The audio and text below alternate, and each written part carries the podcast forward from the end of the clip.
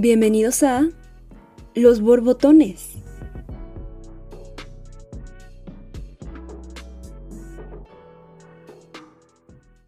Hey, ¿qué tal? ¿Qué tal? ¿Qué tal? Sean bienvenidos una vez más a Los Borbotones. Ya, ya mucho tiempo sin escucharnos, sin... Ojalá nos pudiéramos ver, amigos. Ya pronto tendremos un, canal de Twitch. De hecho, ya, ya hay un canal de Twitch, pero no hemos subido nada. Pero bueno, eh, nos da gusto estar con ustedes una vez más, después de como tres, cuatro semanas sin habernos escuchado. Y regresamos con Tokio. Es, eh, bueno, esta temporada será de cine mexicano y pues esta vez, esta vez tocó la película de Güeros. Así es, Güeros. Este, del 2014, del director Alonso Ruiz Palacios. De hecho, es su primera película, es su ópera prima. Ganó, ganó, el, ganó a mejor ópera prima eh, los premios del de, Oso de Berlín, allá en el 2014, por supuesto. Qué mejor eh, este, este programa con mis buenos amigos, amigues, este, Mayumi Suzuki, un breve aplauso. Yay. Y Daniel Méndez, otro breve aplauso. Yay. Este, me da mucho gusto saludarlos otra vez, chicos. Siempre les veo las caras, pero, pero me da gusto verlos afuera de tiempo de, la escuela. Bueno, para contextualizar rápido a la audiencia, a, los, a, los, a la chaviza, este, Güeros es una película de, del 2014, ya les había dicho, pero sobre todo trata de, de Tomás, el hermano menor de Sombra, que, quien es estudiante de, del UNAM en este contexto, la UNAM está en, un, en una protesta. Los estudiantes tomaron la escuela porque es como, bueno, para los que sean fuera del país, eh, en el 99 la, los, los estudiantes tomaron la, la, UNAM porque Rectoría iba a, a, cobrar las cuotas. Bueno, en ese entonces era como, bueno, inconstitucional porque la UNAM es una escuela pública. Al final es una escuela de de grados superiores pues pública y el que les cobraran como esta cuota pues sí enfureció a varias banda porque pues es de muy escasos recursos y apenas tienen esta oportunidad de seguir estudiando, de terminar sus estudios. Entonces, Tomás llega de Acapulco porque su mamá ya no lo soporta como buen chamaco. Y llega con Tomás a alegrarles la vida a él y a su, a su roomie, eh, Santos. Pero bueno, ya que saben un poquito más de, de, la peli, esperemos que, la hayan visto. Aquí les pregunto a mis compañeros que, qué les pareció, güeros. Ya, ya me enteré que no les agradó tanto, creo, pero ustedes dense grasa. Yo me aguantaré el hate. Ok, va. Pues primero, mucho gusto otra vez estar con ustedes aquí, este, empezando una nueva temporada. Y pues bueno, la película, este, pues creo que va a ser, ya te comentaba, creo que va a ser inevitable que hablando de esta película en específico no nos veamos mamadores en algún punto, ¿no? Entonces está, está, tiene sus, sus, detalles muy bonitos, ¿no? Por ejemplo, hay una parte en donde no sé, no entendí bien si estaban como susurrando para que los demás en el carro no lo escucha, no lo entendieran o, o le, más bien era como el toque de quitarle el audio a esta parte donde se besan por primera vez el, este, Sombra y, y Ana, ¿no? Entonces tiene detalles muy, muy bonitos, ¿no? Muy rescatables, pero sí, o sea, hay unas tomas que dices, güey, o sea, nosotros que estamos este, metiéndole como a cosas de televisión, de las crónicas y así, dices, no juegues, o sea, si nosotros entregamos eso, el profesor nos va a decir como, ¿qué onda, no? Entonces... bueno, ajá. pero eso es más comercial, lo nuestro. Sí, sí, sí, claro pero sí, o sea, sí, como que hay detalles que de plano no me gustaron, ¿no? Que yo entiendo que a lo mejor es como para darle este feeling a la película como muy específico, ¿no? Pero sí, o sea, hubo muchos detalles que digo, ay, güey, y también se me hace un poquito pesada, pero la, la se, se, me hizo pesada, sí te digo, o sea, no la vean con sueño. La neta es que no la vean con sueño. O sea, la historia es buena, ¿no? Pero, pero sí es pesada. Y además también recalcar para quien no lo haya visto que es en blanco y negro. Entonces también como ah, que sí. le da un elemento que también es algo como que a lo mejor no estamos tan acostumbrados, ¿no? Entonces, pues, así las cosas. La historia es rescatable, lo visual se me hace que no tanto. Lo visual no tanto. Órale. Oh, yo difiero mucho, pero bueno, okay, quiero escuchar okay. a Daniel para ya mentarles la madre y nada, no, es cierto. ¿Qué pasó, Dime, pandilla? Otra vez muy contentos, muy co bueno, muy contento de, de, estar otra vez con ustedes. Para los que ya nos extrañaban, pues aquí vamos a estar dando lata otra vez. Yo difiero muchísimo, la verdad, en cuanto a, a, a lo visual. Creo que tengo una perspectiva completamente opuesta a, a la de Mayumi. La película quizá pueda pecar de experimental. Quizá pueda ser demasiado, demasiado experimental y es típico en este cine que es como demasiado personal, ¿no? No en un, no en un cine que no es comercial, sino es más un viaje hacia adentro de, del director, ¿no? Es como una introspección. Eh, concuerdo en que la trama es quizá un poco cansina, o sea, creo que sí es como, como un poco eh, eh, básica hasta cierto punto, ¿sabes? Como el viaje del héroe, ¿no? Como llega, se desarrolla, sufre, vive, se descubre a sí mismo. Sí, quizá ahí la película puede ser un poco cliché. Ahora, ¿qué es lo que ah, para mí la convierte en una gran película? La cuestión de la imagen. Creo que al dejar de lado la narrativa y al dejar de lado todas estas cuestiones, le puedes echar el 99% restante a la cuestión visual. ¿no? Me recuerda mucho como ah, aquí analizamos las criaturas de la ola francesa del cine, me, me remonta, me remonta mucho, mucho ese cine que no, que no necesita de tantas palabras como para expresártelo. ¿Por qué? Porque justamente le está echando todo el punch, todo el chingadazo a lo, a lo visual. O sea, tú tienes que agarrar el rollo viendo nada más, ¿no? Planos largos, planos muy bonitos, secuencias también eh, preciosas de mis favoritas. Yo creo que se encuentran al inicio, justo cuando Tomás va corriendo y, que cambia la cámara, ¿no? justo para que solamente se vea la sombra. Un de detalles que también me, gustan, ah, igual rápido. Ilse Salas es, es la chica. Y para los que son de otro país, eh, hace muchos años existía, bueno, unos conductores en el canal 11, canal 11 Niños del Instituto Politécnico Nacional aquí en México. Y esta chica era la conductora de este programa junto con otro tipo que se llama Max Espejel, que hoy en día es conductor en el canal 40 de noticias igual aquí en México. Y yo toda la niñez estuve enamorado de esa chica, de la chica de Canal 11. O sea, toda, toda, toda, toda la niñez que vi Canal 11, yo estaba como enculado de a madre con esta chica. Entonces, cuando esta chica aparece en la película, yo le perdí la pista. Tú dijiste, Ilse, ¿eres tú? E, e, entonces, en cuanto va a sonar bien pendejo, pero en cuanto vi sus ojos, güey, dije, güey, te lo juro, te lo juro, te lo juro, te lo juro. Yo esos ojos los conozco, güey, sé que los he visto en algún jodido lado. Ya la película y fui como a Google para poner como güeros, eh, Y fue como de, wow, después de tantos años te he encontrado, ¿no? Te reencontré. E, eso, eso, nada más para ahí el dato curioso, pero a términos generales, me, me gusta la película. Sí, la verdad es que tiene unos, hay una, de las primeras secuencias que es bueno, no, ya, ya, ya de las, ya de la, del segundo capítulo, cuando ya salen del edificio, cuando a, Sombra le está dando su ataque de pánico, que eso, eso también se me hizo muy mamador, para que vean, que, que empiece a ver que están cayendo como, como plumas y, todo eso durante todo su trip de pánico, así es como... Hmm. Pero bueno, e, esa secuencia de única, que es como todo el, el recorrido desde su edificio hasta el coche y cómo se lo madrean, etcétera, es también de mis, de mis secuencias favoritas, güey. Y lo del blanco y, blanco y negro, güey, fue una apuesta que, se echó el, direct, porque, o sea, tú, tú ves la película como atemporal por el blanco y negro. O sea, tú, cuando ves una película en blanco y negro dices, verga, güey, estoy en, estoy en los 70s, 60s, güey. Y, y no, güey, o sea, hace esta, esta parte porque la, la, película es del 2014, o sea, están, tú puedes ver a la ciudad muy moderna y de hecho justamente quiere como, el director quiere confundir al, al espectador porque dice, ah, ah o sea, estoy viendo un K, un, autoservicio K, que ya son bien nuevos y, y, estoy, y lo estoy viendo en blanco y negro, entonces es como, espera, ¿qué? Por eso me gustó mucho la parte del blanco y negro. Y pues sí, o sea, la verdad es que la película es 100% mamadora, güey. No hay parte que no digas qué mamador te viste, güey. Desde que hace su, su, su eh, cuando rompe dos veces el, la cuarta pared, güey. Cuando dice sus diálogos de, justamente me lo estaba diciendo Mayumi, güey, que dice sombra, que dice sombra, que están como en esta fiesta ya como hartos, güey. Y le dice, pinches películas mexicanas, los pinches directores agarran a dos, tres morenos y lo, exportan al extranjero y así ya lo pintan como, como si fuera todo México, güey. Y pues sí, güey, o sea, al final yo lo vi desde una perspectiva un poco crítica, güey.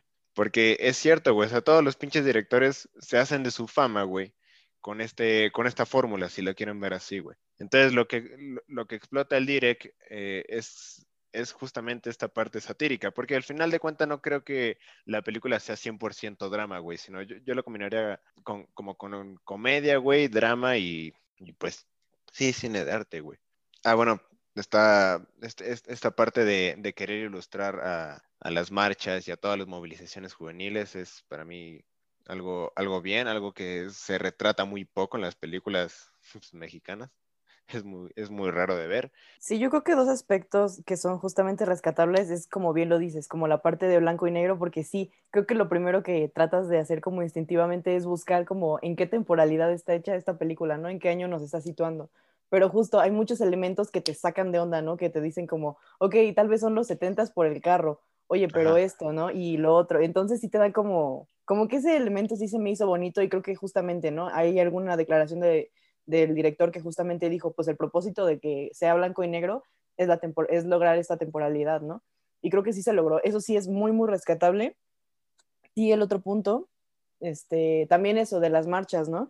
Que es, creo que es lo, es algo muy bonito de la película, ¿no? Que te, que te esté como ilustrando las marchas y como todo eso, pero desde otro, desde otro punto de vista, ¿no? Que justamente como esto es México, ¿no? O sea, realmente eso es lo que, o sea, como que México siempre ha sido, y sobre todo los jóvenes, ¿no? Como de levantarse y decir como, hey, esto está mal y darlo todo, ¿no? Como cambiarte de casa, o sea, muchas cosas, ¿no? Como dejarla, dejar tus estudios, pausar muchas cosas como librarte del status quo, ¿no? Sí, justamente. Ajá, justo, o sea, como en, pues sí, o sea, como esto es lo que hay que hacer y pues se tiene que hacer, ¿no? O sea, como sin miedo, hay que ir a los extremos, hay que hacer esto, nos tome el tiempo que los tome, ¿no? Entonces creo que esa es una parte, un rasgo del mexicano que es muy bonito y está padre que lo exploten de esa manera. Dos cosas, rescatando lo que dice Mayumi. Para alguien que igual, que no es como del distro, pues, pues, igual y no se da cuenta como de estos detalles que nosotros nos, nos percatamos, ¿no? O sea, alguien que igual no conoce como mucho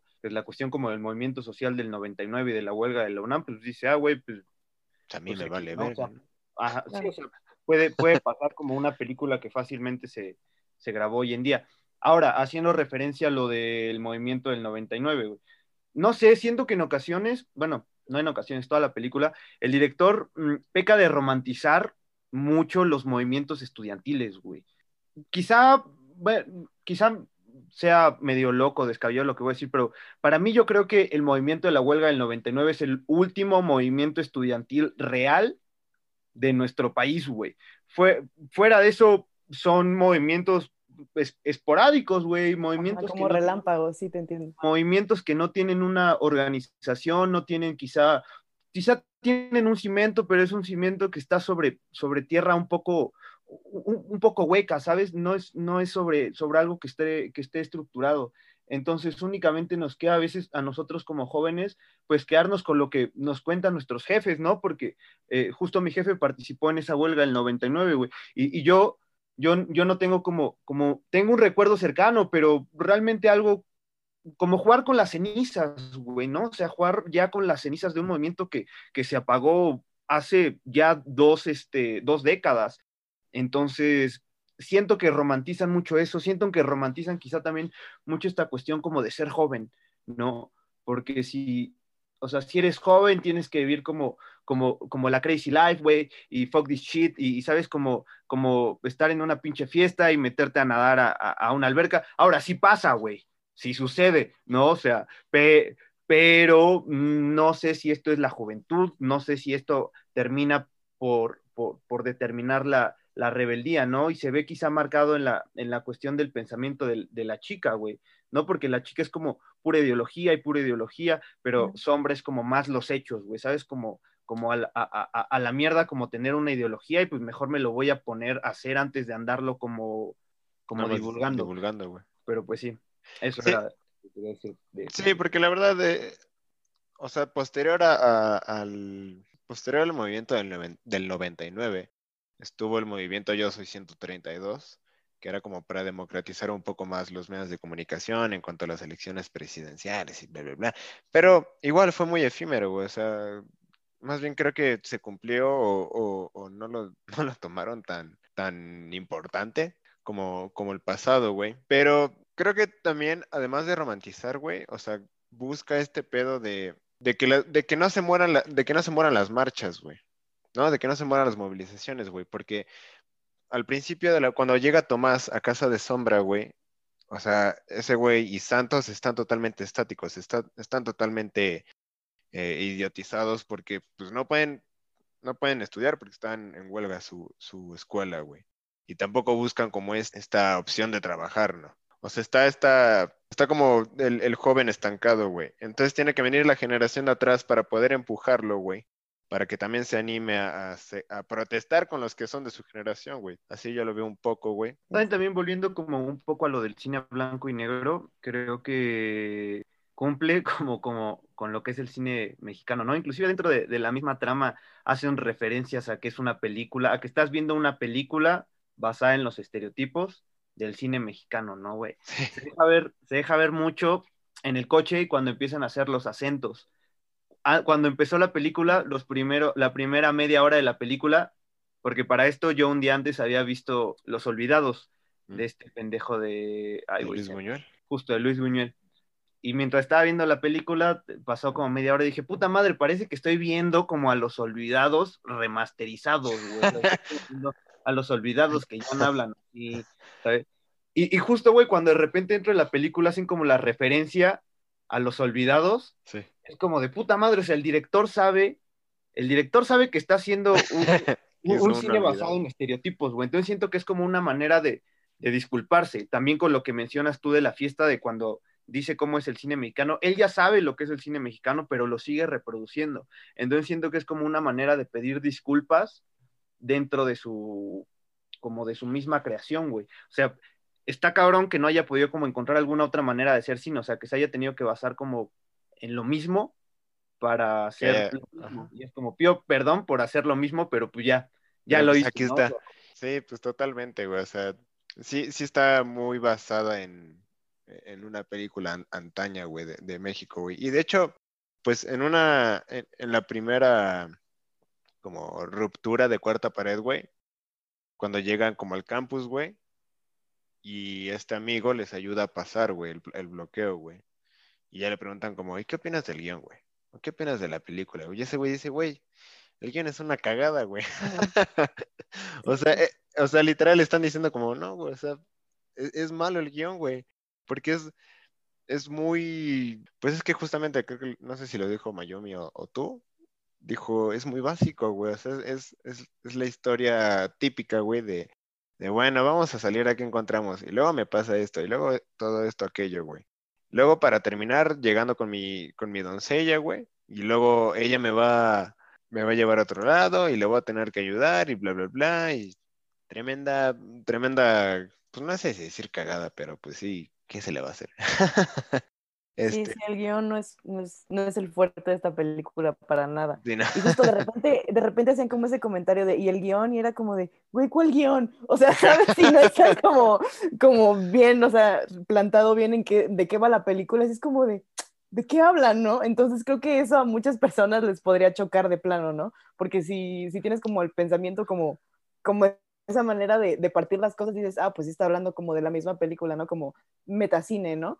Pero Ajá. si no, es como de, güey, ¿qué? O sea, sí. Y aparte varios sí, sí. diálogos que, por ejemplo, el, el diálogo que, ah, bueno, el, el director sale en la, en la película, él es el doctor que, que atiende a, a Sombra, y cuando le dice este guion de, yo, yo era el, yo era el güey, me apuntaron, una vez se subieron a asaltarme, me apuntaron con el arma, y luego yo tuve que atender a ese güey, es como, güey, esa anécdota está súper sí. sobradísima, güey. Pero es- esa, eso se da mucho, ¿no? Como de quererle meter cosas muy personales al cine, como, pues yo no sé cine como más independiente de otros lugares, pero en México creo que se da mucho, ¿no? Y por eso vemos como temas tan recurrentes como, hay el actor, hay el director, hay el que quería este, escribir, ¿no? Entonces creo que eso es algo también muy del cine como así como de arte mexicano. Y más siendo la primera película de este güey, yo creo que sí fue Claro, como, ajá. voy a liberar todo lo que tengo, güey, y, y aquí está, güey. Porque pues sí, al final es un medio de comunicación, güey. Entonces, no sé, está muy, está muy raro. Otro aspecto que me, que me gustó un chingo, güey, es de, de que sí hacen mucha alusión a de, de que el PRI, pues, estaba jodi jode el, el, sistema. Y bueno, lo ha jodido, lo jodió bastante, güey. Todavía sigue jodido. Pero cuando le cuenta este cuento Sombra a, la, a su vecina, güey, es, el, es un cuento de, de Augusto Monterroso. O sea, tú piensas como, ah, no mames, nada más desde el pinche cuento más corto de la historia, pero sí, güey, literal es el cuento más corto de la historia, güey. Y, y usan esta como analogía para referirse luego mucho al PRI, güey, porque pues estuvo, o sea, tú pasabas, pasaban 10 años, bueno, el PRI, el Partido Revolucionario Institucional, fue el que fue después del porfiriato aquí en México, que rigió 70 años, o sea, nos metieron la mera, la mera reata a, a los mexicanos por un chingo de tiempo. Y pues justamente es como esta alusión de cuando se despertó, el dinosaurio seguía ahí. Y pues sí, o sea, tú, tú despertabas cada año, cada 10 años, y el PRI seguía ahí, güey. Entonces, me, me, gusta ese guiño, ese guiño político que, que le echa todavía el, el, Direct. Este, la música es otro gran aspecto, güey. Sí. es, también es rescatable, totalmente. Este, y justamente otra vez parte temporal. No, este programa nos vamos a escuchar muy mamadores, amigos. Discúlpenos. Sí, yo lo advertí, yo lo advertí. lo advertimos, pero por ejemplo hay canciones de Agustín Lara, güey, que fue como, futs, como el rockstar de, de los 30 aquí en México, güey. Y las canta esta Carla, no, Mon Laferte, justamente igual para crear esto como atemporalidad, como decir, oye, esa canción es muy vieja, pero la canta una chica nueva. Güey. Y además de eso, el soundtrack base, cuando se escuchan como las distorsiones de sonidos y, y las frecuencias altas, es, es como un trip constante, güey. Me lo imaginé yo así, como es, como un trip irreal, surreal, constante, güey. Que estás escuchando como sonidos externos y es como, ¿qué está pasando? ¿Son los ovnis o qué? Eso me, me, me agradó bastante. No sé ustedes qué les haya parecido. Sí, pues siento que igual está, está acertado y justo cuando le empieza a dar como el primer ataque de pánico a este güey, de hecho yo justamente pensé que estaba como drogado, güey. O sea, yo pensé que, que, que no sé, güey, heroína o una Rocky, bueno, crack, algo así, ¿no?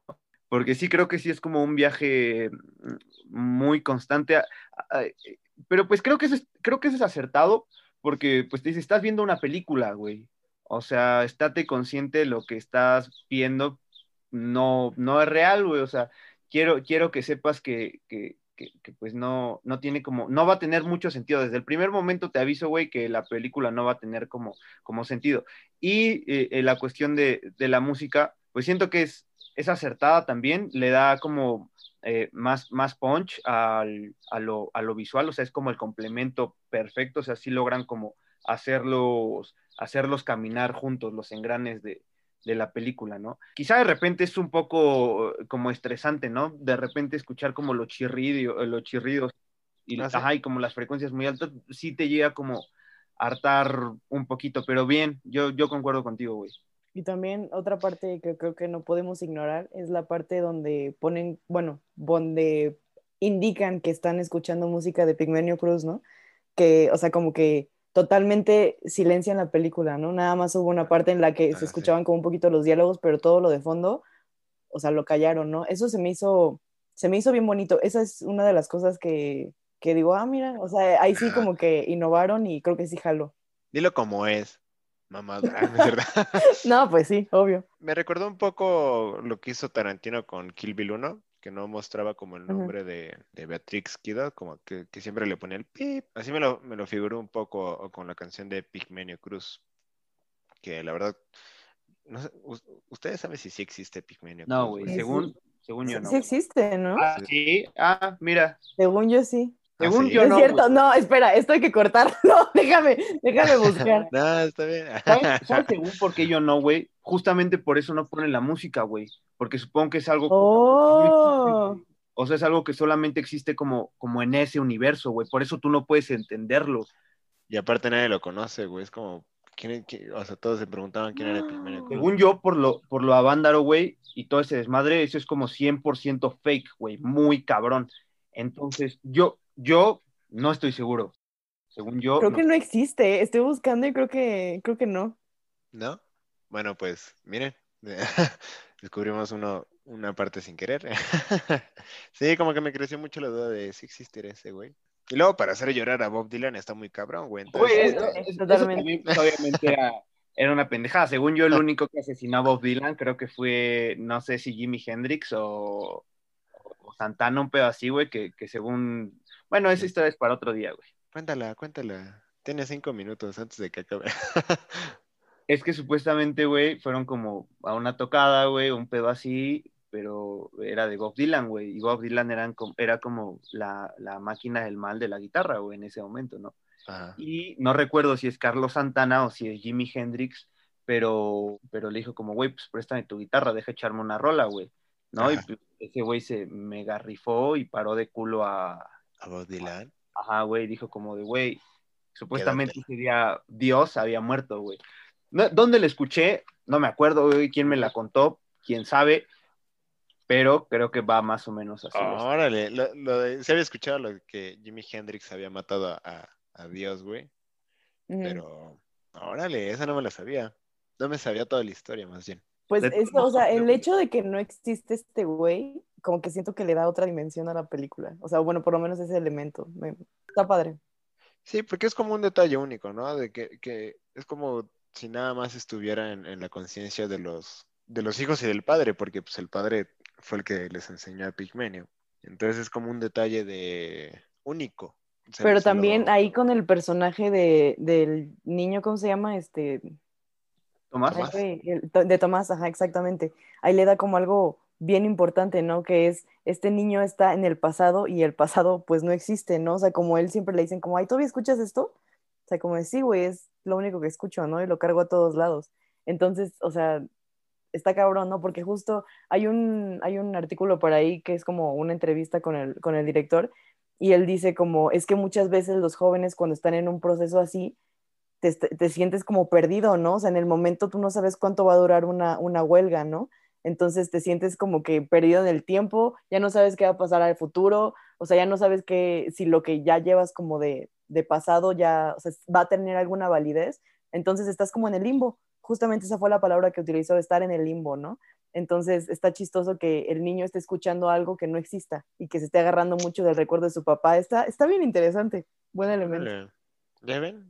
No, no te había gustado la película. Sí, sí, no, pues yo a totalmente estaba, no, yo estaba dispuesta a que me, me convencieran de que me cambiaran la, la idea totalmente. Pues no, no sé si tengan algo más que decir de, de la peli. Lo, lo de la ciudad también, Ah, sí. es que Mayumi hace rato dijo algo muy cierto, ¿no? Como los detalles bonitos, y creo que lo que no hace tan mala la película es que está como llena de detalles como muy bonitos, güey, y eso no lo hace como ser tan mala. Pero a- al menos a mí sí me pegó otra vez bastante como ver esos lugares, güey, porque, por ejemplo, a los apartamentos que llega Tomás eh, son los departamentos que están justamente afuera de Metro Copilco, eh, acá por CEU, güey. Entonces, pues cuando iba a, a la prepa, bueno, suelo andar mucho por ahí, ¿no? Entonces cuando los vi fue como de, fuck, no mames, yo los conozco, güey, yo estaba ahí. Y en algunos... es una película que hace mucho clic con muchas personas justo porque es como súper familiar. O sea, Ajá. yo la vi con una, bueno, o sea, le dije a alguien más que la viera y estábamos comentando, yo le dije como no me gustó tanto y él me dijo, a mí sí me gustó porque por esta marcha yo sé que hoy estoy, o sea, que yo sé que soy egresado de la UNAM gracias a lo que pasó en esta, en esta huelga, ¿no? Entonces creo que es una película que puede llegar a gustar mucho a los mexicanos, sobre todo porque tienen como una conexión, ¿no? Ya sea por el, el contexto de la huelga o por los lugares, las locaciones en donde grabaron, ¿no? Sí, sí, completamente de acuerdo. La ciudad representa un cuarto personaje muy cabrón. Bueno, Ujú, ¿quién- Sí, sí, sí. o quinto personaje muy cabrón. O sea, de hecho, recorren toda la ciudad, güey. O sea, van norte, sur, poniente y oriente, güey. Hasta Por centro, tu güey. cantón, güey. A mi mero cantón. Sí, o sea, literal, estaban a, a las espaldas de, de mi, de por donde vivo, amigas y amigos. Sí, o sea, Santa Fe, güey, y las esas barrancas que están Sí. así todas empinadas por tu Ya- cantón. Ya es el pueblo de Santa Fe, güey, que, que ahí es cuando se meten y los tuercen los pinches vagos, güey. Bueno, no, eran más unos cholos, güey. Esos cholos, o sea, el cholo con el que se fueron, güey, se veía buen pedo, güey, justamente cuando le dicen, no, necesita amigos. Y pues sí, güey, o sea, al final lo que él quería era, era, amigos, güey, pero no sabía cómo hacerlos de, de una manera un poco más pacífica, güey pues pobres almas, güey, porque también pues refleja un contraste muy cabrón, güey, porque pues para los que, los que sean fuera del- distrito y, de, de México, pues Santa Fe es la parte como más ex- exclusiva de ahorita de aquí de la ciudad. Es como donde está todo lo empresarial y lo Ajá, puras corporativo oficinas.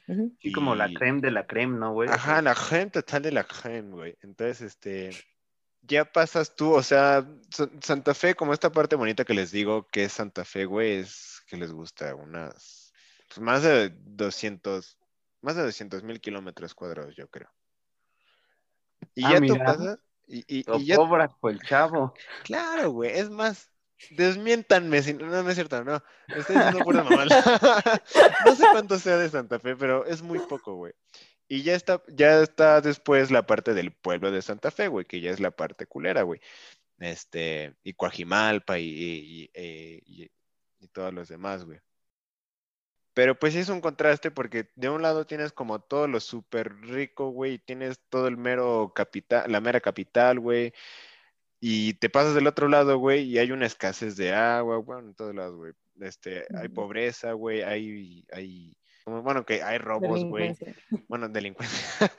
Hay delincuencia, güey. Eh, o sea, es, es- es- está jodido, güey. Por donde yo, donde yo vivo está jodido, güey. Entonces, cada parte que van pasando de la ciudad, güey, sí es como un contraste muy cabrón, güey. También cuando están en la Merced, güey. Cuando creo que salen de la fiesta, güey, esa parte es la Merced, güey, que está levantando. Tepito, güey.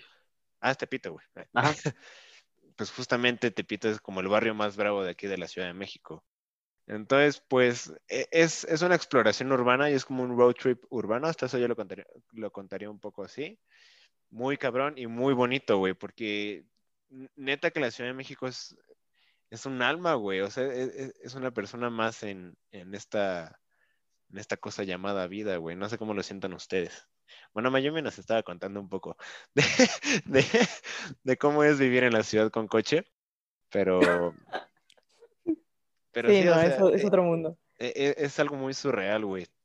Eh, si, si tienen la oportunidad de un día venir aquí a México, pues ya, ya verán, ya verán el trip que es la ciudad. Ahora, ahí te va, güey. Ajá. Cuando según van a Texcoco, güey, no es Texcoco, güey. Ah, no. Esa, esa pulquería, tuve la oportunidad de visitarla, güey. Pero está, está en Iztacalco, güey.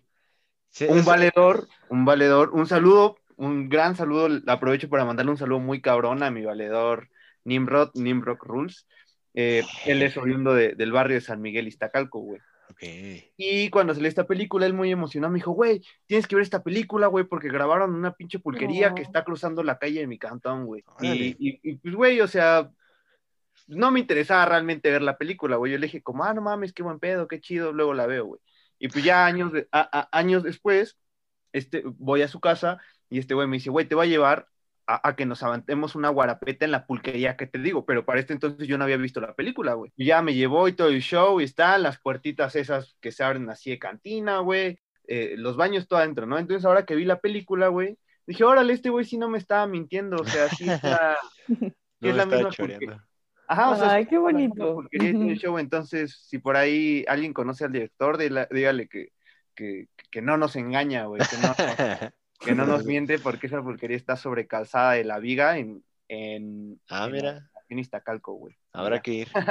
Habrá que ir a grabar un episodio ahí. Ah, oh, por A- Dios. Está, está, está bonita, güey, está relax, o sea, sí es un ambiente muy, muy, muy tranquilo. güey. Sí, en la película se ve muy fresca, la verdad, güey. Está, está bonito, está padre. Y sí, o sea, eso es algo muy, muy, muy bonito de, de este tipo de cine. Que sí, de plano ves como, pues tus mismos recuerdos, ¿no? O sea, eso es algo muy, muy único, ¿no? Que está súper bonito. Sí, te, te, te identificas mucho. eh, O sea, por cada parte que, que pasan es como, ay, cuando me pasó esto ahí, o yo he estado ahí, he hecho eso ahí, muchas cosas. Muy, muy, Y a- muy, muy. Y aparte te enseñan como la Ciudad de México sin mostrarte la Ciudad de México, güey. O Sí. sea, no tiene que salir como el Ángel de la Independencia o la Torre Claro, Latino, güey. O, o sea, yo creo que el único medio punto turístico que aparece es como ciudad universitaria, güey. O sea, ahí se alcanza a ver a lo lejos, este, rectoría y, Y la biblioteca la y- biblioteca. Pero pues te enseña la Ciudad de México sin enseñártela, güey. ¿no? Sí, o sea, siempre que están en la ciudad es cuando están en el coche, güey. O sea, bueno, se bajan a la pulquería y, y al hospital y así, pero la mayoría de la Ciudad de México se ve a través cuando ellos están en el coche, güey. Les iba a decir algo, pero no sabía si decirlo, güey. A ver, Dilo, dilo. date. De repente, la, la película me hizo pensar en el racismo a la inversa. Sí, Ah, Con este sí, porque les molesta muchísimo el término, ¿no? Güeros. Ajá. Sí, sí, con el este güey de- se le hace de pedo al de seguridad, le dice como, no mames, ¿dónde ves güero a ¿Dónde ves este güey? güero? ¿No? Y, y se emputa cuando le dicen güero a él porque sabe que es, pues, que es güero, ¿no? Entonces, pues sí lo veo como un poco el racismo a la inversa, como de si ellos sienten feo cuando, cuando se lo dicen, o sea, no es como, no es como que diga, ay, pobrecitos de ellos, güey. Ni, No, al contrario, nos burlamos. No, no es cierto. y justo no. no. me quiero hacer de enemigos aquí, ¿no? Pues por eso estaba dudando si, si decirlo, ¿no? Igual, güey, si no, fácil, lo cortas, ¿no? No, no, no, pero de hecho hasta lo marca, güey. O sea, al principio de la película te, mar- te pone como el- La el- definición. la definición de güero, güey. Y sí, siempre es como el caster constante, güey. O sea, pero más que nada yo creo que era como esta, esta parte de, ah, lo veo güero, lo voy a chingar porque sé que trae varo, güey. O, o- sé que, o- pues sí, o sea, lo voy a joder por su privilegio, ¿no? Que al final es su mamá, o sea, es como este contraste otra vez, güey, pero Que no pues, sé, güey, porque el santo estaba igual de roto que el sombra, güey. Sí, exacto. o sea, eso, pues a lo mejor antes era válido, ¿no? Como creer que ah, es gente de dinero, son europeos, cosas así, pero pues ahorita ya es como de, güey, o sea, no, ¿sabes? Pero claro que aún así, güey, pues yo, yo, yo, yo, yo no voy a cambiar, güey, ¿me entiendes? O sea, yo lo sigo viendo como igual de la verga y, y- yo lo voy a seguir diciendo a manera de burla hasta que mm, se me hinchen los huevos, ¿me entiendes? Nada más sí me como que de repente me movió un poco el te tapete, movió el pero- tapete. sí, pero yo lo sigo viendo como, Como, como igual, güey, o sea, no existe, güey, no hay, güey. Sí, no, no hay, no hay racismo a la inversa, güey. Igual estoy, igual estoy equivocado, güey, quién sabe, ¿no? Déjenos en los comentarios si creen que existe el, el racismo a la Racismo inversa inverso. y por qué no, no, no es cierto. No, no, no, sí, sí, sí, güey. Sí, o sea, que nos digan sí, pero... Sí, díganos y por qué. Y no, y justifica tu respuesta. Sí, sí, exacto, sí, claro. Y ya veremos si, si sí vale la pena hacer una polémica de eso o no. Pero, pero bueno, este, no, no sé qué más quieran destacar de la peli o qué más quieran tirarle caca. Ya estás tú full out. ¿Tú, Mayumi? Mm, Pues me gustaría revisitar el, el, este, el punto de, de esta parte de romantizar los movimientos. O sea, creo que eso pasa mucho, ¿no? O sea, lo vemos ahorita con el feminismo. Creo que hay mucha gente que se queda como en esa parte como de, ay, es muy fácil hacer esto, ¿no? Y ya están saliendo los grupos que dicen, no, o sea, no, está, no es así, no es algo bonito, es algo político, ¿no? Entonces, está, no sé, o sea, creo que al principio todos los movimientos deberían tener algo como de romántico, ¿no? Y ya poco a poco ir como viendo la realidad, que te tienes que mover de cierta manera, tienes que ser muy estricto, no te puedes permitir esas flexibilidades, o sea, si tú estás como a la cabeza de un movimiento, es muy difícil que, es muy fácil perder como tu tu estatus, ¿no? Si, si empiezas como a, a, dudar de ti mismo. Entonces, no lo sé, o sea, quiero, quiero escucharlos más como de, este punto de romantizar las causas sociales. Pues mira, yo, yo no estaba como viéndolo desde un punto romantizado, o sea, no lo había pensado hasta que lo dijo Daniel, pero sí me gusta por... Es que no, no, no, no sé si lo esté romantizando como tal, güey. Pero lo, lo que yo veo, güey, al momento de que este güey plasma esta parte, güey, es que sí quiere poner en, claro, güey, que, que, los movimientos sociales pues nunca van a acabar, güey. Lo que estamos viendo mucho ahorita en, en Colombia. Y, gran abrazo a Colombia, pues, que lo están pasando muy difícil allá. Este, un saludo a Paula. Y, y es, esta, es esta parte, güey, el que no se muera esta, eh, este pedo de, de seguir protestando, güey, de seguir preguntándonos por qué pasa esto, güey, de seguir cuestionándonos y de seguir luchando por, por querer algo bien, güey, por querer algo que, que, que nos favorezca a todos y, y, todo este pedo, güey. Pero no sé si la está romantizando, güey. Aquí me va a matar Daniel, ya, ya lo estoy viendo con que me ve con ojos de hijo de tu puta madre, güey. no, ¿tú, ¿tú qué dices, Dani? No, güey, no, pues no mames, ¿cómo crees, no? O sea... no. a, ver, a ver, está más interesante, güey, que estén los pinches puntos de vista a la contraria, güey, ¿no? Porque sí, sí, sí. sí. pero Es más chinga tu mano. ¿no? últimamente, ¿no? Últimamente. Ya que estamos aquí, güey. Sí, güey. Ya, aviéntate, güey, tira el veneno, güey. No, no. Aquí todo es válido, güey. Todo es válido, amigues. Pero sí te escucho, Dani. Es que, ay, quizá más bien lo que traigo, güey, adentro es como una decepción de, de los movimientos sociales, güey. ¿Sabes? Yo creo que ese es como, ese es como mi mayor pedo. O sea, de lo más contemporáneo. Ajá, sí, exacto. Es que finalmente, pues, pues me decepcionó como lo, lo que a mí me tocó vivir, ¿no? O sea, a mí me hablaron como grandes cosas, güey, y cosas maravillosas y cosas fantásticas. Los jóvenes unidos jamás serán vencidos y, y- y todo esto, güey. Al pasar de los años, eh, después de mi estancia en, en el Colegio de Ciencias y Humanidades Plantel Sur, güey, en la capital del mundo, la capital de la UNAM, pues tuve, tuve mi momento de, tuve, tuve mi momento de estudiante de izquierda y, y- todo este pedo. Entonces, pues estuve metido en todas estas cuestiones y empecé a ver muchas cosas que no me parecían, güey. Muchas cosas que, muchas cosas que no, no, no, no, no eran como me las habían contado, güey. No eran como yo las había leído. Entonces, como que em- empecé como a destruir como a mis ídolos, güey, ¿no? O sea, me di cuenta de que, de que valía verga, güey, o sea, de, de- que lo que me estaban contando era una tremenda falacia, ¿no? De que me empecé a dar cuenta, güey, que eh, el único día que la banda iba era, era el, el 2 de octubre, güey, ¿me entiendes? Y era como de puta mierda, güey, hicimos un desmadre, güey, eh, marchamos y todo el desmadre, ¿qué, qué, qué puta madre hicimos, güey? ¿Qué, ¿Qué puta madre logramos, ¿me entiendes? O sea, es- estamos luchando por un pinche pasado, güey, que, que, que valió verga, güey. O sea, que está bueno recordar, que está bueno rememorar y, güey, que ojalá nunca se olvide, hermano.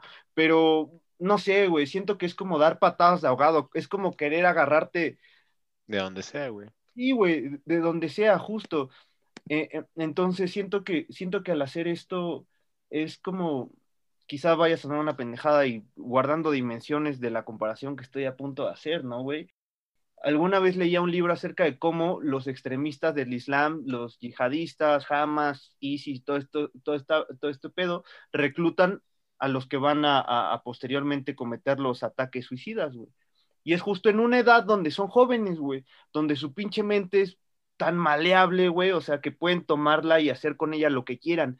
Entonces siento que, siento que los movimientos sociales y sobre todo la, las juventudes anticapitalistas y las juventudes socialistas y todas estas ramas, únicamente siento que se aprovechan como, como del, del momento, güey, del ser joven, del necesitar como, necesitar como, como una identidad, güey, o sea, de, de, porque cuando estás gritando una pinche consigna, güey, al unísono, puta madre, es lo más sensacional que te puede pasar en la vida, güey, porque sientes que estás caminando con un millón de personas, güey. ¿Me entiendes? Y yo no me estoy negando a que el día que haya un movimiento que realmente valga la pena, güey, te juro que yo voy a ser el primero en salir de mi cantón, güey, a, ir a una pinche marcha, güey. O sea, yo no estoy diciendo que, que me deslindo completamente y que renuncio socialmente a buscar una equidad y una igualdad y la chingada, no. Pero. Pero, cuando no- de verdad valga la pena el movimiento, ¿no? Exactamente, güey. O sea, por ejemplo, güey, si yo fuera morra, güey, te juro que yo sí estaría en, en todas las pinches marchas, güey, porque es una, o sea, es un pinche, es un pinche movimiento, es una actitud, güey, eh, eh, es una ideología que de verdad sí, sí, sí merece mi, mi atención, sí merece mi respeto y sí merece la pena, güey. Hoy en día tengo que luchar desde, desde mi trinchera, pero si, si fuera mujer, güey, por supuesto que estaría ahí, pero, pero eso, o sea, yo creo que para cerrar, mm, no sé, sí, yo creo que sí se romantiza, güey. Chespi chingón. No, sí, pues sí. Sí, o sea, muy, muy de acuerdo. Sí, pues es que desde el momento en que te muestran como una parte y no te muestran como, o te muestran como las, las carencias que sufres cuando estás como en un, en un evento así y te dicen, te lo muestran como de una fo- forma chistosa, ¿no? Como de, ay, pues estos güeyes sí tienen colchones y estos güeyes no tienen. O sea, desde esa parte ya es como de, güey, pues ya está como romantizando de alguna manera, ¿no? Como, como diciendo, pues no es tan malo, ¿no? Ah, pues comemos cebolla. pura cebolla, ajá, exacto. Ajá, comemos pura cebolla, pues no, no importa, güey. Pero pues, o sea, eso es como una muestra de lo que se vive, ¿no? Tal vez porque no es como el, como lo principal de la película, como la marcha. Bueno, no la marcha, la huelga. Entonces, a lo mejor por eso cae en eso, ¿no? Pero, pero creo que es una buena representación, ¿no? Porque no te, no te echan como tanto estigma y, y sí te dejan como entrever qué es lo que ser como joven y, y estar comprometido de alguna manera con una causa, ¿no? Quién sabe, no estuvimos en esa huelga del 99. Sería cosa de preguntarle a tu jefe.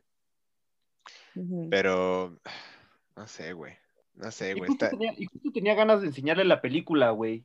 Porque mi- a mi jefe y a mi jefa le- les tocó, y mi jefa es de Filos, güey, y donde se graba es en Filos. sí. Entonces, eh, sí estaría bueno como, oye, pues sí es cierto, güey, o sea, lo que me están, me están mostrando sí, sí, Sí es como Ay, nos hubieras, lo hubieras hecho, nos hubieras dicho y traíamos para el testimonio, güey. Ah, No tuve, me faltó visión, amigos. No sí, tienes- así es. No. Pero creo que lo del mural sí sucedió, güey. Sí, eso sí sucedió, güey. Pues justamente esa parte que le dice, ¿qué pensaría si quieres? Y ese güey, pues estaría contento, yo creo, güey. Estaría de acuerdo. Estaría de acuerdo exactamente, pues, pues sí, o sea, es, es ahí, e- está cagado porque pues, pues sí es como querer buscar un cambio, pero al final es lo que dices, güey, o sea, nada más es gente que aprovecha el pinche momento, güey, y nada más hace su, su desmierde, güey. Pues es que está bien difícil, ¿no? O sea, a lo mejor un, un evento así pues surge por las razones correctas, pero ya conforme va la marcha, pues empieza como Pues a... se deforma. Ajá, exacto, se deforma, se malea, se mete en otros intereses. O sea, sí está bien cabrón como llevar a cabo una revolución, un- una cosa social de esa magnitud, ¿no? O sea, sí está bien difícil quedarse como en los principios reales, ¿no? Está bien difícil que en todo momento todos estén como en la misma página. Y se ve también en la parte de, de la asamblea, ¿no? Ahí todo el mundo ya se está mentando la madre, o sea. Cuando entra este güey Furias, güey, y, ya está como tratando de cambiar a todos, güey, para que vayan más con la idea de, de una revolución total, güey, y mandar a la verga la institución, güey. Pues no, güey, al final de cuentas no es mandar a la verga la institución, es transformarla, güey.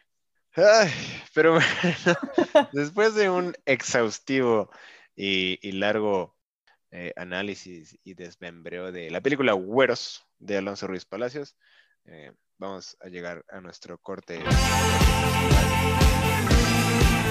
el 2014 también, para las fechas. Bueno, esto es Odiseo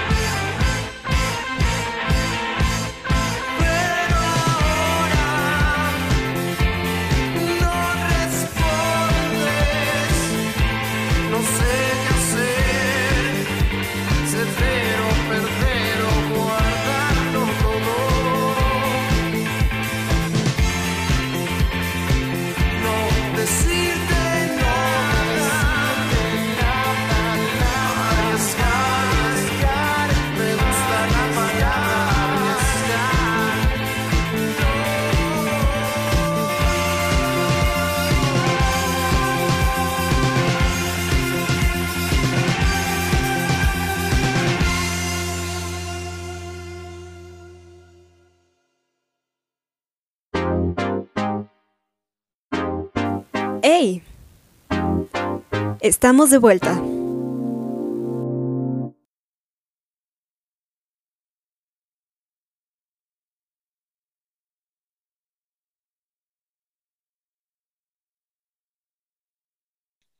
Este, hey, bienvenidos otra vez a Los Borbotones.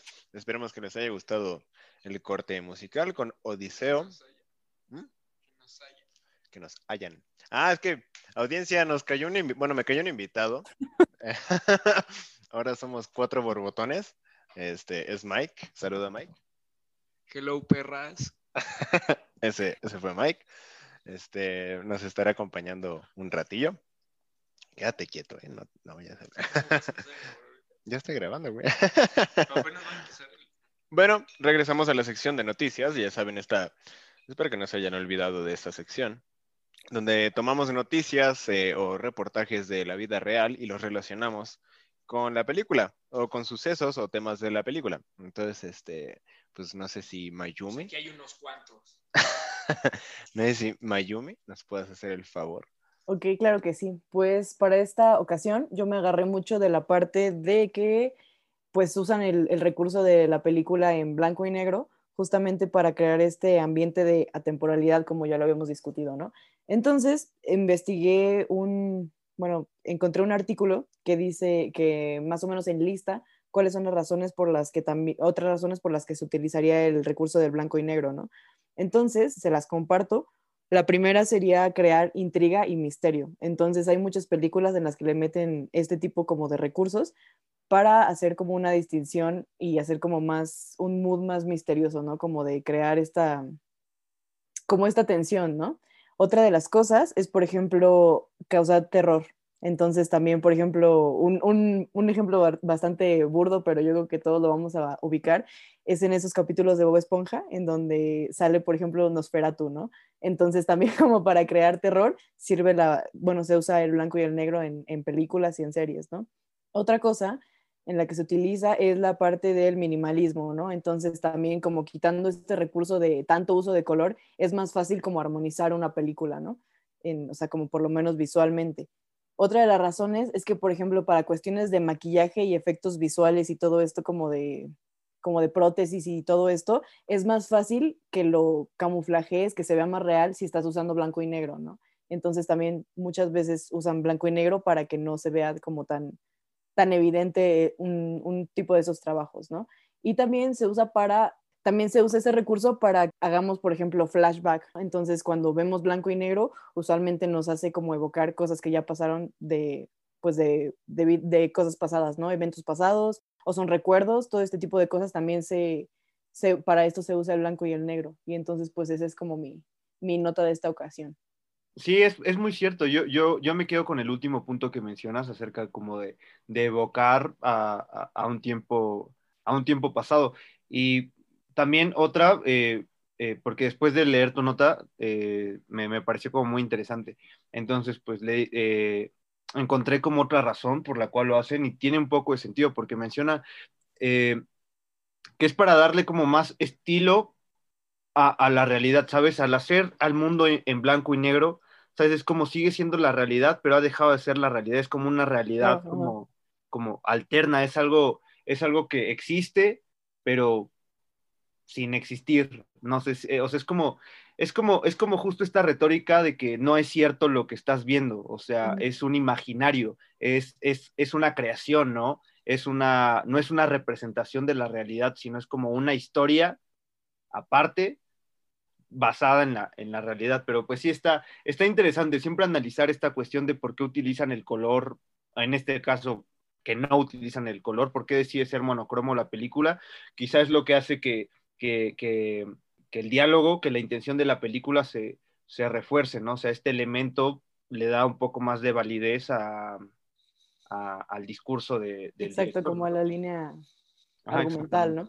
Sí, también hay muchos fotógrafos que optan por usar puro blanco y negro en todos sus trabajos, ¿no? Y también argumentan mucho que es la parte de fomentar la imaginación, ¿no? Porque quitándole como el recurso de todos los colores, le puedes dar como un- una interpretación diferente, ¿no? Si tienes como, si no tienes el contexto, si no tienes como un poquito unas líneas para explicarte qué está pasando. Entonces es muy interesante cómo hay gente que, que realmente le gusta, ¿no? Que no, no, a lo mejor en muchas veces pasadas se veía, o sea, como el blanco y negro como para decir, ah, pues es algo viejo, ¿no? Es precario en ese mismo como sentido, ¿no? Pero no es realmente una cosa que a mucha gente le gusta explotar, ¿no? Y quizá sobreexplotar, porque te soy Sí, sincero, es, es más sencillo, es más sencillo como crear emociones sin el color que con el color. O sea, es, es como, es, es más fácil justo por eso, porque no te tienes que, que preocupar por los tonos, las sombras son más sombras, los blancos son más blancos. Entonces, eh, siempre le da un chingo de, dramatismo. Quizá por eso a veces cuando hacen un filme no se toma tan en serio cuando es a blanco y negro, ¿no? Porque es como de, ay, güey, pues estás utilizando este pinche recurso como de hacerlo como más poético y, llevarme al pasado. Entonces, no sé, siempre va a ser una disyuntiva muy, muy perra el uso del blanco y negro. Pues sí, estarán los que, los que crean que es muy mamador usar el blanco y negro, güey. Y, y eh, están nosotros como de, no, defiendan el blanco y negro porque es arte y que la chingada, pero pues güey, al final, pues creo que es más cosa estética y de, y, pues tu estilo, güey. Ya como tú lo quieras filmar, etcétera, güey. Es que justo le diste al clavo, güey, es más una cuestión estética, güey. Es, es justo eso, sí, sí le atinaste, carnal. Claro, güey. Yo siempre tengo el, Claro, porque tengo el comentario asertivo, pero eh, Granota me, me, me latió mucho el- este pedo. Creo que nunca me había puesto a pensar por qué el, el tanto el blanco y negro en, en algunas películas de culto. Este, Dani, si nos puedes dar tu, tu fucking nota, por favor. Claro que sí, hermano. Pues va acerca de una nueva reforma que está proponiendo Ricardo Monreal para los que son de otra, de otra este, nación.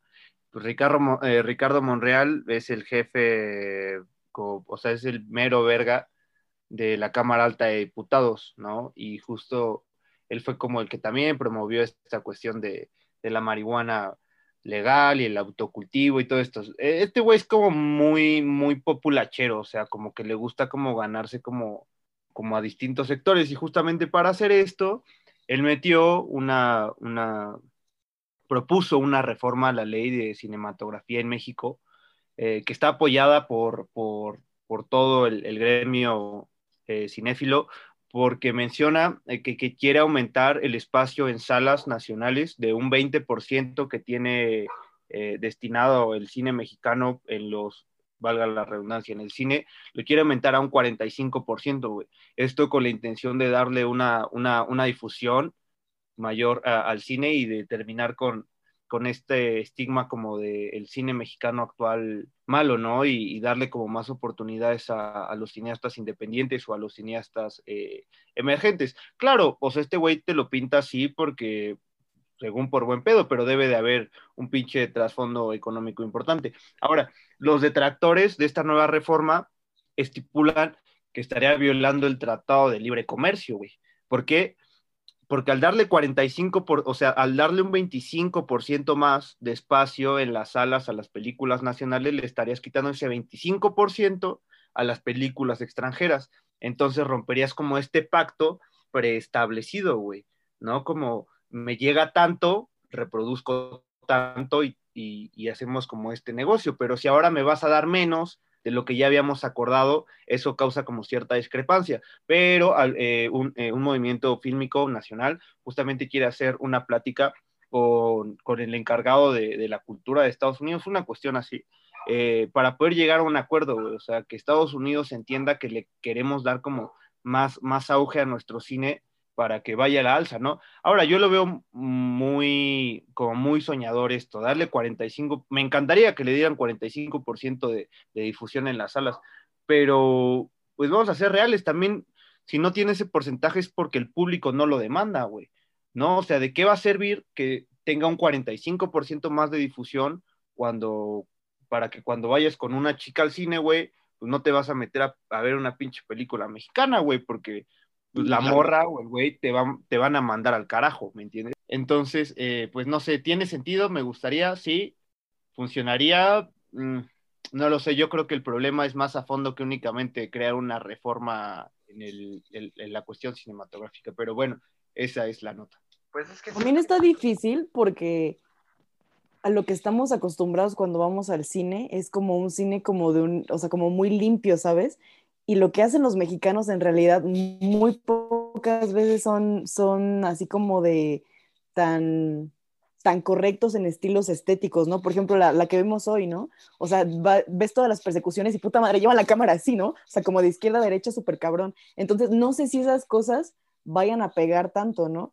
Entonces, también hablando de presupuesto, no hay tanto presupuesto para hacer buen, o sea, como películas como las norteamericanas a las que nos, normalmente estamos acostumbrados y que nos venden. Entonces, desde ahí hay, hay como un problema, ¿no? O sea, sí está padre que lo impulsen, pero no sé si sea como la manera más, más correcta, ¿no? Pues, güey, es que el, mexicano está acostumbrado a consumir pinche cine, cine caca, güey. O sea, no hay como otra palabra, güey. El, cine que consume el mexicano luego sí es muy cagada, güey. Entonces, pues es justamente, güey, el tratar de fomentar, pues este, este mejor, bueno, este cine mejor hecho, güey, al final de cuentas, güey. Tratar de impulsarlo, pero justamente, güey, o sea, de aquí a que tú pongas a ver a alguien güeros, güey, que de por sí está leve, güey. Imagínate una película más mamadora, güey, todavía, güey. O más experimental, güey, puta madre. O sea, le van a, le van a terminar perdiendo, güey. Entonces, Ahora, güey, también no podemos como culpar pues, ese consumo, güey, ¿sabes? Porque de una u otra forma, pues... impuesto, también güey. como- Pero también, güey, sí sería un poco como, como escupir hacia arriba y que nos cae en la boca, ¿me entiendes? Entonces, mm, hasta cierto punto es justificable que consumamos como lo, lo, pues eso en el cine, güey, pero pues no sé. Está... Es que está cabrón porque sí hay como una rama del cine mexicano que justo es el que sí nos venden en el cine, o sea, como cine normal, así de Cinépolis, no la cineteca, ¿no? O sea, como cine normal, que por ejemplo, Cindy la Regia, ¿no? O como se, como que se llama esa película, o sea, como que sí hay un cine que sí le pega mucho como a los argumentos y a la estética americana, ¿no? Que es lo que realmente te venden. Pero películas que se hagan así como en esa línea, respetando como esos cánones que, a los que ya estamos acostumbrados, pues sí son muy poquitas, ¿no? Entonces, tanto para 45% sí, sí está muy, muy cabrón, ¿no? Bueno, aparte hay que recordar que nuestro cine, güey, empezó a decaer muy cabrón de, desde el cine de ficheras, güey. O sea, desde el cine de ficheras a la fecha, güey, pues así grandes títulos, güey, pues son muy contados, güey. Entonces, pues sí, también es, eh, eh, es algo que es, sí es como un problema que ha venido arrastrándose y bien rezagado desde los últimos 30 años, güey. Entonces, inclusive más, güey, 40 años yo creo, güey. Entonces, pues, es como, como esa constante que seguirá, güey. O sea, al final lo que se, lo que se busca con el cine, pues es hacer varo, güey. O sea, no creo que Monreal quiera impulsar como el arte y, y tener mejor cine, o sea, al final lo que quieren es buscarle varo, güey. O sea, es, es únicamente el negocio, güey. Ahora, algo, algo que sí les reconozco, por ejemplo, a Cindy la Regia y nosotros los nobles, güey, que no logra el cine independiente, es, es crear una historia sin agarrarte de un acontecimiento social, güey. Porque, güeros, sin la, sin la cuestión del 99, güey, la película no sirve, güey. El infierno, güey, sin la cuestión política del país, no sirve, güey. Este, la dictadura perfecta, sin el contexto del país, no sirve, güey. Este, algo que logra Cindy la y todo este cine mal hecho, güey, que es la copia de Hollywood, es crear al menos un, un, un, un espacio para una historia, güey, que se desarrolla en este universo, güey, pero sin tratar como, como de aprovecharse como de, del momento, güey. Vaya, lo que quiero decir es, o sea, no se puede hacer como un cine romántico, por ejemplo, güey, porque a huevo se tiene que tomar como, como una pinche circunstancia social para que la película tenga, tenga auge, güey, si no, pues no la tienen. Y eso, y eso es algo que sí logra Cindy la Regia y todas esas pendejadas. Mal hecho, güey, de la chingada. Pero pues al menos. Pero crea historias. Ajá, o sea, crea, crea una historia en un pinche universo alterno, güey. Es algo que yo creo que el cine nacional a veces le cuesta mucho lograr eso, güey. O sea, si no te agarras como de cosas que entendemos todos o que nos duelen como en la identidad nacional y todo esto, güey, pues no jala, güey. Roma, güey, ¿me entiendes? O sea, uh -huh. Roma, güey, bonito el halconazo, güey, y, y, y, como esta cuestión de, cómo era la división de, de, clases en el México en los 60, güey, para jalar, porque si, güey, no hubiera jalado, güey. Entonces, a huevo necesitas como ese anzuelo, ¿sabes? Como es el anzuelo de todas las películas. eh, bueno, no quiero decir todas, no quiero generalizar, ¿no? Pero al menos sí de la, de la mayoría, güey. Sí, o sea, hubieran sido las películas más aburridas, güey. De por sí son lentas, güey, lo que le siguen, güey. Y no poniéndole este contexto histórico o agarrándose de ahí, güey, sí es como, no, bro, sí búscate un, un mejor gancho, güey, o, o algo más que te pueda atrapar, güey. Sí, o sea, y más que, que agarrarse siempre como de lo mismo, creo que es algo que a lo mejor a los mexicanos les gusta, ¿no? Pero cuando un extranjero lo pones a ver, eso es como de, güey, no entiendo, ¿sabes? O sea, tendrías que estar como muy documentado y a lo mejor por eso el cine mexicano no, no pega tanto, ¿no? Porque en otros lados no se pueden identificar con esas cuestiones. Es un punto muy, muy importante y, y sí está, estaría bueno que se analice más, ¿no?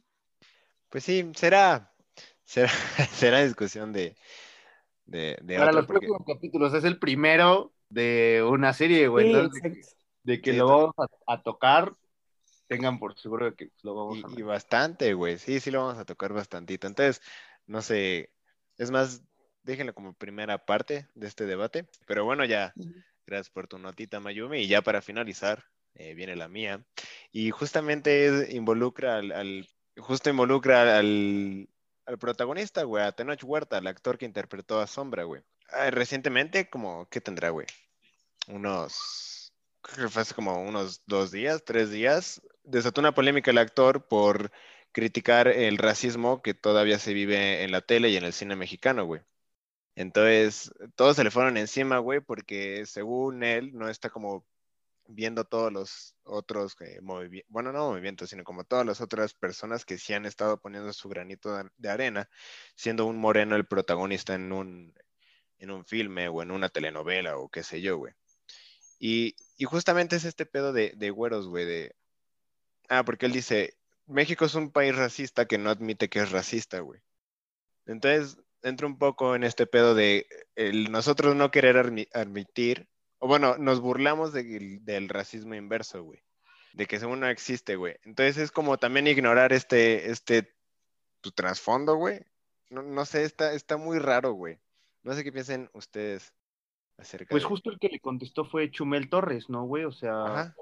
él le dijo eh, este, que. Ay, bueno, una de sus pendejadas de las Sí. que. de Las, las que las tantas dice, güey. No, pero pues sí, o sea, diciéndole como de, güey, pues no mames, hay como de más sectores, ya cámbienle como a la formulita, güey, y otra morra también, pero pues, está cagado, ¿no? Que los dos sean como personas blancas privilegiadas, güey, o sea, no sé, está, está chistoso. Como que, no sé, al final no, le- no les ha pesado a ninguno de los dos, güey. No creo que estén como en, en zapatos para poder decir que han sufrido este tipo de, discriminación, güey. O sea, lo, a lo mucho que mencionó fue este güey como, me han ofrecido papeles de ratero y, así, güey. Pero es como, bro, de, aquí de güeros te lanzaste y ahorita estás en Hollywood.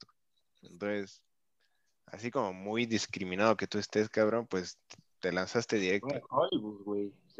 Es que sí es difícil, ¿no? O sea, no, no es por excusarlo ni nada, pero sí es como algo que, o sea, un problema de, de como del círculo de los actores, ¿no? Que como te ven, es como, de- depende de los papeles que te, que te vayan a dar, ¿no? Entonces sí hay como gente que te cataloga, ¿no? O sea, justo como de, güey, es que siempre vas a ser un ratero, ¿no? Entonces sí está muy chistoso, o sea, sí, sí es algo real, ¿no? Que obviamente hay mil, mil, o sea, cosas más por qué luchar antes que eso, ¿no?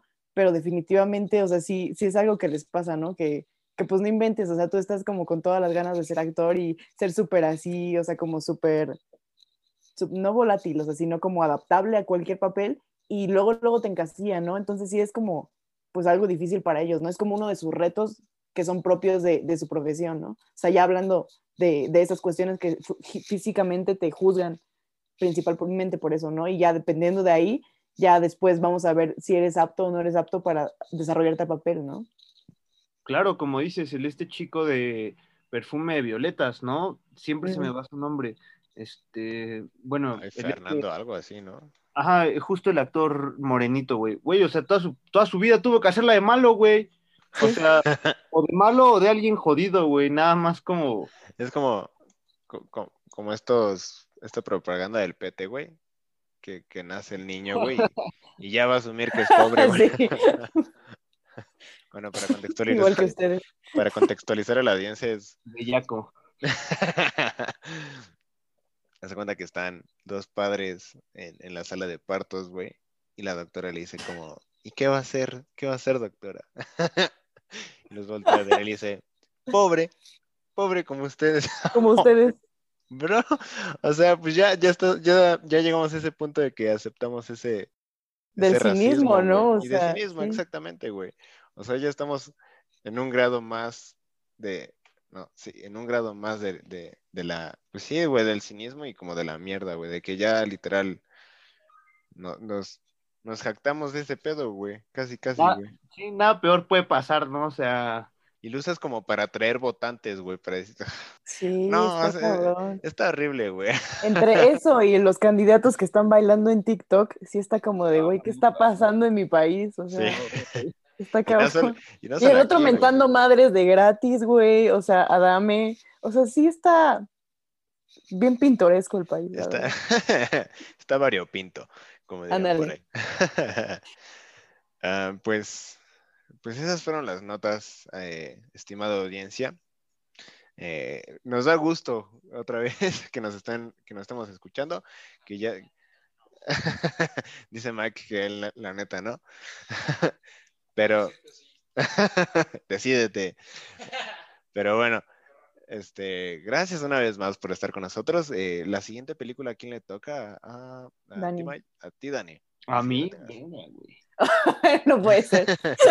No, ¿Te la sacas de la manga o yo me la saco de la manga? Ahí les va. Para tratar de convencer a Rick y a la mayoría de las personas que el cine de ficheras no es para nada malo, para nada malo. La película que vamos a estar analizando la siguiente semana va a ser la película de Que viva Tepito, güey. Así se llama. Que viva Tepito. mm, les mentiría, no me acuerdo del, no me acuerdo del director. Es más, de una vez para que para que la busquen, porque sí vale, sí vale- sí vale mucho la pena, la verdad. Está inclusive en YouTube. A ver si me para de culo con su, con su época de cine de ficheras. bien, a ver si lo logro, güey. Eh, el, el dire. Mario Hernández, Mario Hernández. Está en YouTube para que la vean y a ver, a ver qué opinan. Y a ver Va. si sí. A ver Bueno. si sí es cierto, güey. Pues ya, ya tienen ahí tarea, eh, amigas, amigues y amigos. Que viva Tepito. Muchas gracias de parte de Mayumi, Suzuki, eh, de Daniel Méndez y de, de- del invitado sorpresa Mike y, y de su servilleta, cámara. Gracias por estar con los borbotones. Hasta la próxima.